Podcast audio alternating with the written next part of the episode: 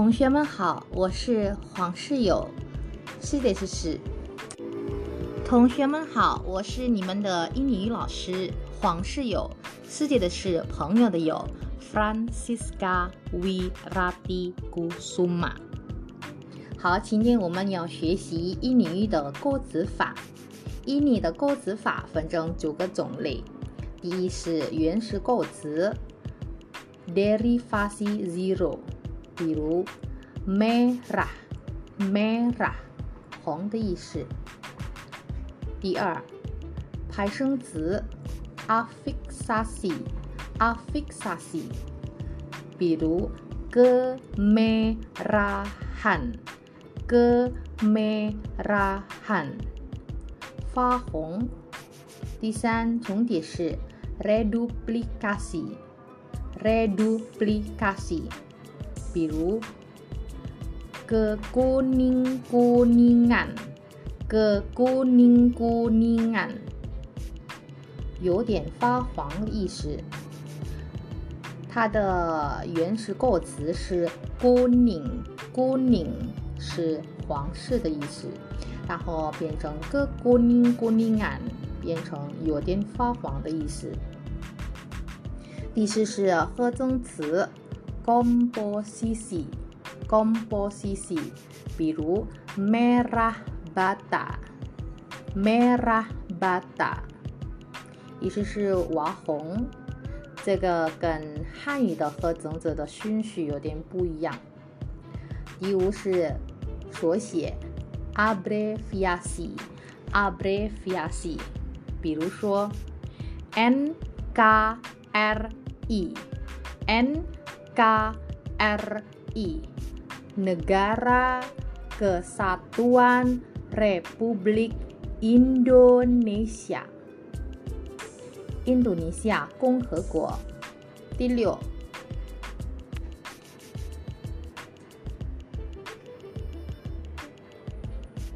反转衍衍生词 derivasi balik。 Derivasi balik，比如说以前是用 coklat，现在就变成 coklat，意思是中式，这个也可以意思是巧克力，巧克力式。第七是综合分析 meta analysis，是历史分析，比如说以前是用的那个 ungu，现在的现代印尼语。紫式的用的是 ungu，ungu，紫色的意思。第八是类推 analogy，比如说 ultraviolet 变成 ultra ungu，violet 跟 ungu 是一样的意思，表示这个颜色。然后。第九个是混合法，combinasi proses，combinasi proses。比如说，keabu-abuan，keabu-abuan，意思是有点灰，abu-abu，abu-abu，意思是灰。还有其他的例子是，kemerah-merahan。个 merah merahan 有点红。我们在第一个的那已经听过 merah merah 就是红的意思。然后我们看这个例子，ke merahan ke merahan 它的原字是 merah。然后前缀是个，后缀是 an，ge merahan，ge merahan 表示发红的意思。还有刚才提到了印尼的合成词和汉语的合成词的顺序有点不一样，比如说血红在汉语，然后呃，血是 darah，血是 dara，然后红是 mera。merah，但是表达血红的意思，在印尼就把顺序翻过来，先把红放在前面，然后血放在后面，意思是血红的意思。merah dara，Merah dara。然后我们看一下 BBD 的其他的例子，比如说我是大学生这边的例子。Saya mahasiswa. Saya mahasiswa. Saya 是我，mahasiswa 是大学生。Saya mahasiswa，我是大学生。那如果我们把这个顺序翻过来，mahasiswa saya，那这个是什么意思呢？mahasiswa saya 意思是我的大学生。还有其他的例子是 beliau dosen，beliau dosen，beliau 是他，为了种种的他，dosen dosen 是在大学的老师，beliau dosen 意思是他是老师。如果顺序我们把顺序翻过来，比如说 dosen beliau，那意思是。是什么？意思是就是他的老师。然后另外一个是 itu manager，itu manager，意思是那是经理。然后如果顺序翻过来，manager itu，manager itu，虽然意思是差不多。但是它的语法功能是变了。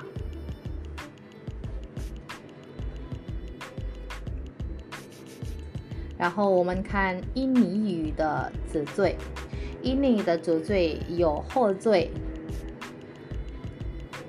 什么什么看，还有什么什么一，什么什么呀，还有前缀 ber 什么什么，ber 什么什么。么什么什么，d 什么什么，der 什么什么，个什么什么，是什么什么，b 什么什么，还有在印尼语有总缀是什么什么，l 什么什么，还有什么什么什么，m 什么什么，还有什么什么二什么什么，然后其他的还有前后缀，ber 干，ber。an per kan per i me kan ke an me i memperkan memperi di kan di i di perkan di peri 那我们看这个例子，后缀什么什么看。我们可以在这个例子用，比如说，我们看 BBD，快灭火，意思是 cepat padamkan api，cepat，cepat 意思是快，然后 padam，padam 是灭火的灭，然后我们。把那个干放在原词 badam，badam 干，这是意思是表示命令经久的句子，呃，请求别人做某个事情。badam 干，cepat badam 干，快灭火。cepat badam 干，api，api 意思是火的意思。然后第二个例子是，tolong buatkan segelas kopi。tolong buatkan segelas kopi。意思是请给我做一杯咖啡。tolong 请 ，buatkan，buat 意思是做的意思。segelas 一杯，segelas 也可以说 satu gelas。kopi 咖啡。第三个例子是 tolong carikan remote AC. Tolong carikan remote AC. 这个也是很有趣的 remote AC。这个 remote AC 是 印尼人常用的词，但是这个是用比较特别的发音来来发。然后下这是什么什么干？那这个意思我就不读了，就是直接给你们读印尼语的例子。Api sudah saya padamkan. api sudah saya padamkan. TR, kopi akan saya buatkan. Kopi akan saya buatkan. Isan.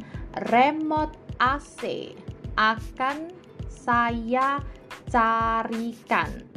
Remote AC akan saya carikan. 然后我们看一下练习。Apartemen yang sedang kami dirikan akan selesai pada tahun 2019.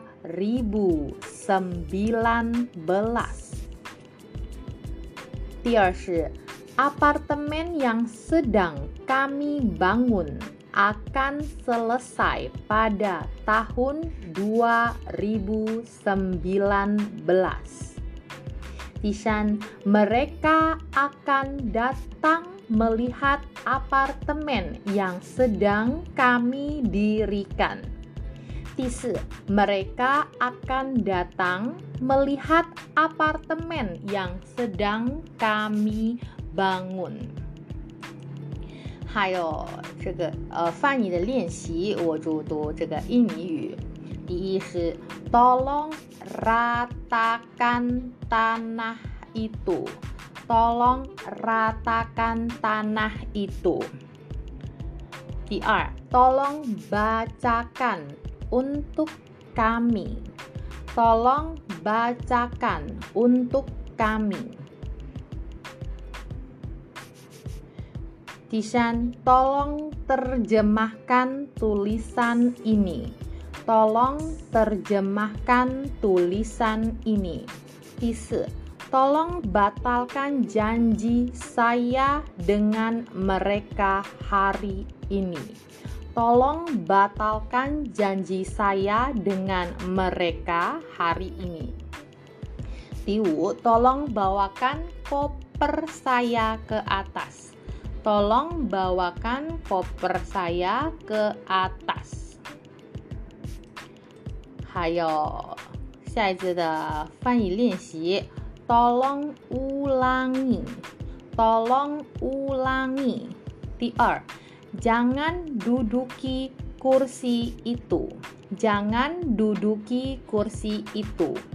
第三，hindari tempat berbahaya hindari tempat berbahaya. 第四, tolong taati patuhi peraturan kami. 第五, tolong garami ikan ini. 好，练习造句。第一是 terangkan，第二 gelapkan，第三 masuk tunjukkan. 第四，tunjukkan.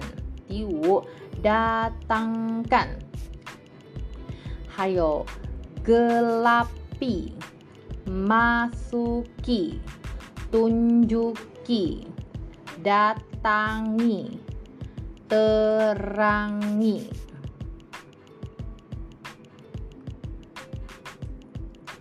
还有这个后缀什么什么 an。 表示工具 dorongan dorongan。第二，动词变名名词 bacaan makanan minuman ukuran tulisan 第三地点 pangkalan 第四时间 harian mingguan bulanan tahunan 数量 satuan belasan puluhan ratusan miliaran 等级 mahalan murahan atasan bawahan 然后我们看这个练习翻翻译有汽车的这个呃图片，我们看那个 PPT 有汽车图片的那个 PPT。第二，第一，beliau adalah atasan saya。beliau adalah atasan saya。第二，mesin ini sudah karatan。 Mesin ini sudah karatan.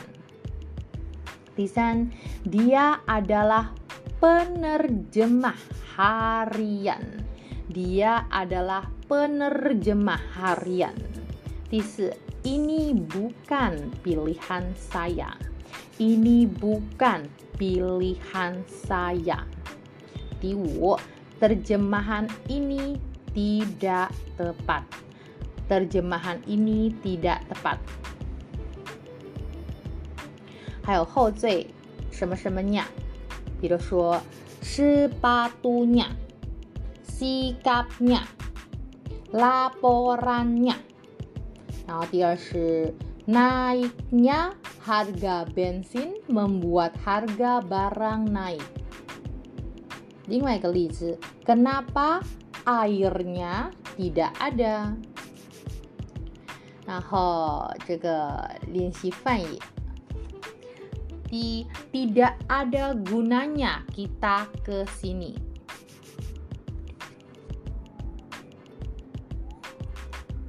Di biasanya dia datang jam 2 siang. Di saya mengerjakan pekerjaannya. Di saya minta tolong kepadanya. 第五，kenapa tidak ada baterainya?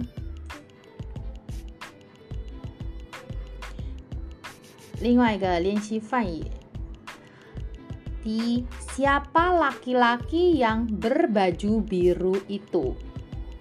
Di saya akan berusaha dengan baik.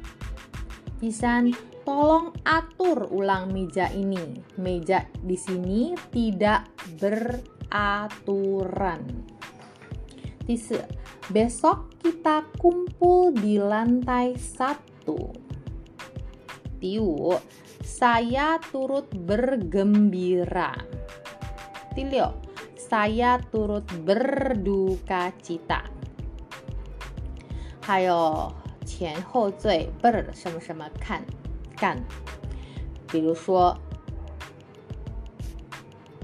hanya dengan bermodalkan kemampuan dan kemauan, dia berhasil menjadi manajer. Modal, kemampuan, kemauan, berhasil, menjadi 还有练习翻译 berdasarkan apa saya harus memberi uang kepada Anda. TR dia datang ke Indonesia hanya bermodalkan kemauan dan kemampuan.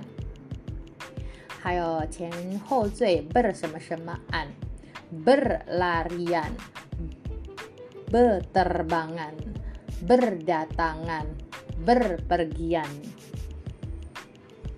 表示互相，比如说 bersalaman, berpotongan, berpandangan，表示位置 bersebelahan, berseberangan。 练习翻译 banyak klien yang sudah berdatangan. Kantor kami berdekatan dekat dengan kantor dia. Mobilnya bertabrakan dengan sepeda motor. 前缀 per 什么什么 Tolong persempit bagian ini dan perluas bagian itu. 第二是 kami telah persempit bagian ini dan perluas bagian itu. 好，我们在上课的时候，我我把一些生词补充在 PPT 上。我们这边主要是要练习，要有基础的了解印尼的歌词法，这样就是学印尼语会比较有系统的。我们在比较短的时间，要尽量把印尼语学好。好，谢谢大家，我们上课见。